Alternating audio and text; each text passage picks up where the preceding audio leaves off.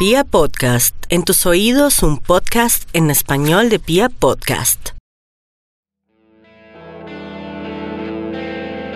Para el 99.9% de los equipos de fútbol en el mundo, el gran objetivo es ganar en el terreno de juego. Sin embargo, para el club artífice de un barrio de 30.000 personas de la ciudad alemana de Hamburgo, su objetivo es defender a capa y espada cada uno de sus principios fundamentales. Este club de fútbol se declara abiertamente en contra del racismo, el sexismo, el fascismo y la homofobia. Fue el primer equipo alemán en prohibir oficialmente los cánticos racistas y las banderas neonazis en su estadio. Fue la primera institución futbolística en ser comandada por un presidente abiertamente gay y militante de la causa LGTBI. Su mayor símbolo es una calavera con huesos que representa la resistencia de los pobres en este sistema capitalista. Se calcula que alrededor del mundo hay cerca de 20 millones de personas que se identifican como sus hinchas. Y en la entrada al camerino de su estadio se lee bien grande, bienvenidos al infierno. En el episodio de hoy les presentamos al club de fútbol más revolucionario del mundo. Con ustedes, la historia del San Pauli, el equipo rebelde. Bienvenidos. Porque los partidos de fútbol comienzan antes de los 90 minutos. Porque sabemos que es mucho más que un deporte. Y porque la pelota nunca se detiene. Aquí comienza detrás del balón. Aunque fue fundado oficialmente en 1910, la historia icónica del San Pauli comienza a mediados de los 80. Ubicado en el barrio que lleva su mismo nombre en la ciudad de Hamburgo, el San Pauli ha estado influenciado desde un comienzo por hacer parte del segundo puerto más importante de Europa. En ese sentido, el comercio marítimo ha marcado el destino de la ciudad y sus habitantes. El barrio de San Pauli se ha configurado como la zona roja de la ciudad en la que conviven prostitutas, cabarets, avisos de neón, vagabundos y casas de invasión. La Reeperbahn, que es una de las calles más famosas de, de, Hamburgo, de Alemania. Y del mundo, diría yo, ¿no? Es muy conocida. Como venían todos los marineros de los barcos, eh, necesitados después de tanto tiempo de, de, estar en alta mar. Ah, esta es una calle de prostitución. Ajá.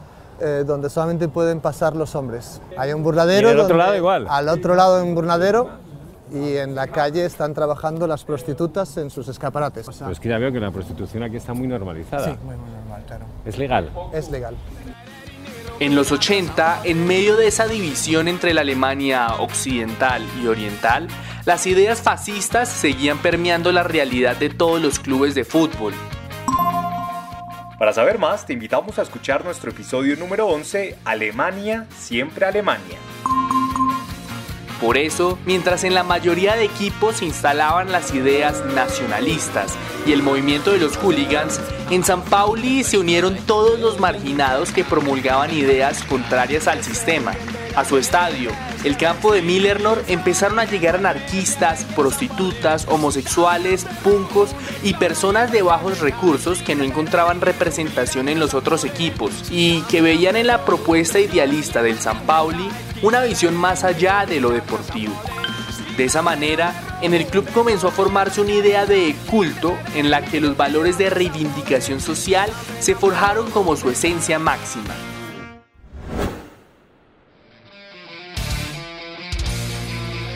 El mayor logro deportivo del Sao Pauli ha sido quedar en la décima posición de la Bundesliga en la temporada de 1988 y 1989.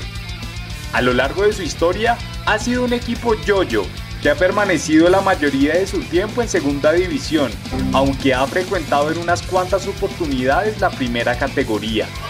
En una de ellas consiguió una de las grandes hazañas del equipo, cuando vencieron en el 2001 al campeón intercontinental, al gran equipo alemán, el Bayern Múnich.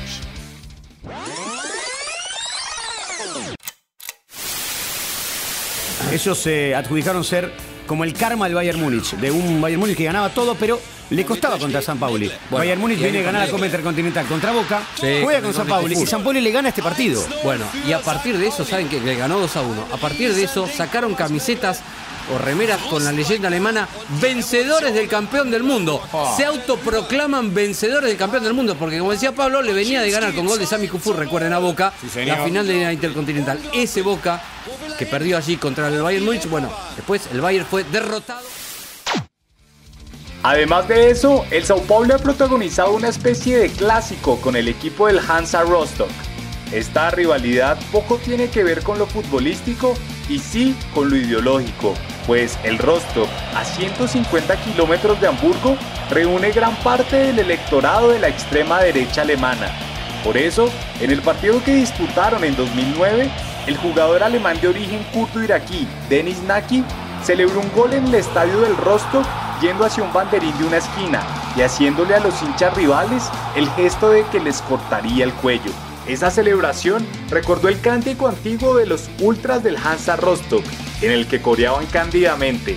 Construiremos un tren desde Sao Paulo a Auschwitz. Sus encuentros suelen ser detenidos repetidamente por los altercados entre ambas hinchadas que, 30 años después de la caída del muro de Berlín, siguen demostrando que las heridas nacionales alemanas están más que abiertas.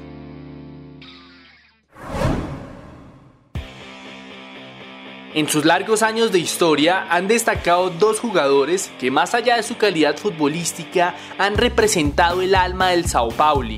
El primero de ellos fue el defensor central Walter Frosch, quien con el equipo logró el ascenso a la máxima categoría del fútbol germano en 1977. Sin embargo, es reconocido por tener el récord de recibir 18 tarjetas amarillas en su primera temporada con el Sao Paulo. Por sus actuaciones, la Federación Alemana interpuso la regla de que tras cuatro amarillas seguidas, los jugadores debían perderse un partido por sanción. Durante toda su carrera fue reconocido por fumarse cerca de 60 cigarrillos diarios. Las imágenes suyas fumando en el entretiempo o cargando una cajetilla de cigarrillos en sus medias eran más que comunes. Sin embargo, aparentemente por su carácter, se rumoreó en 1976 que Frosch haría parte del segundo equipo de la selección nacional, pero en una declaración dejaría muy clara su postura al afirmar que Walter Frosch solo juega en el primer equipo o en la selección del mundo. Finalmente, el 23 de noviembre del 2013, su corazón no logró soportar más su agitada vida y falleció por un ataque cardíaco. El otro jugador emblemático del Sao Paulo fue el arquero Volker Ipi, quien reconoció en varios momentos que su corazón latía hacia la izquierda. Desde muy joven vivió inconforme con la sociedad y por eso detuvo a mediados de los 80 su carrera futbolística. Ipi dejó las filas del Sao Paulo en ese momento para integrar una brigada de trabajo voluntario en la Nicaragua sandinista, que acababa de vivir sus primeras elecciones democráticas tras el derrocamiento de la dictadura de Anastasio Somoza. Con el tiempo regresó a jugar en el Sao Paulo y logró el ascenso a la primera división en el 87. Lastimosamente, su carrera terminaría en el año 91, cuando a sus 29 años sufrió una lesión en la espalda que lo marginaría de las canchas para siempre. Sin embargo, sus palabras siguen resonando en el estadio del Sao Paulo. El San Pauli es muy especial. Algo así no puedes arrancarlo del suelo y trasplantarlo en otro lugar.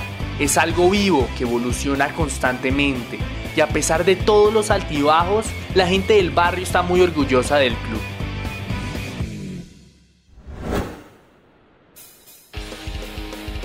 Afuera de las canchas, el San Pauli ha sido reconocido por grandes gestas alternativas al sistema tradicional del fútbol y del mundo.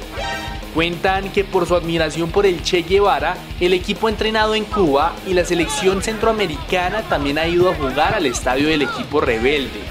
Además, en 2006, mientras se celebraba la Copa del Mundo en suelo germánico, el club creó un torneo denominado FIFA Wild Cup que era una copa con las selecciones no reconocidas por la FIFA. En ella participaron con el nombre de la República de San Pauli y jugaron contra las selecciones de Groenlandia, Gibraltar, el Tíbet, Zanzíbar y la República Turca del Norte de Chipre, que salió a la postre campeona.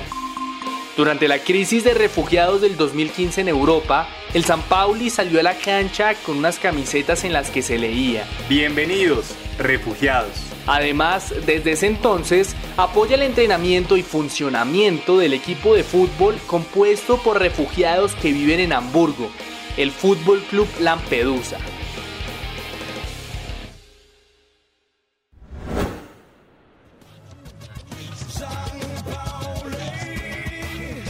Hoy por hoy el Sao Paulo sigue en la segunda división del fútbol alemán. Aún así, es considerado por muchos como el equipo al que más mujeres apoyan en los estadios. Además, cuenta con grupos de hinchas en todo el mundo que adquieren sus productos de mercadeo en su página oficial y mantienen viva la economía del club. En la actualidad, cuando el equipo ingresa en el campo de juego, los fanáticos cantan Hell Bells de ACDC y cuando anotan un gol, estalla el tema de Blur Song 2. En las paredes de su estadio se encuentran cada una de sus consignas, entre las que destaca un mural de dos hombres besándose apasionadamente bajo el lema Lo único que importa es el amor. Es evidente que el objetivo del Sao Paulo no es netamente futbolístico, pues su éxito no se mide en goles ni títulos, sino en valores inmateriales. Resulta innegable que, más allá de los equipos que enfrenta, el verdadero rival que se propone vencer este equipo rebelde es definitivamente el sistema. Los invitamos entonces a que nos sigan y nos cuenten en arroba balón detrás en Instagram si serían hinchas del San Pauli. En ocho días, un nuevo capítulo de Detrás del Balón. El trasfondo del fútbol en un solo podcast.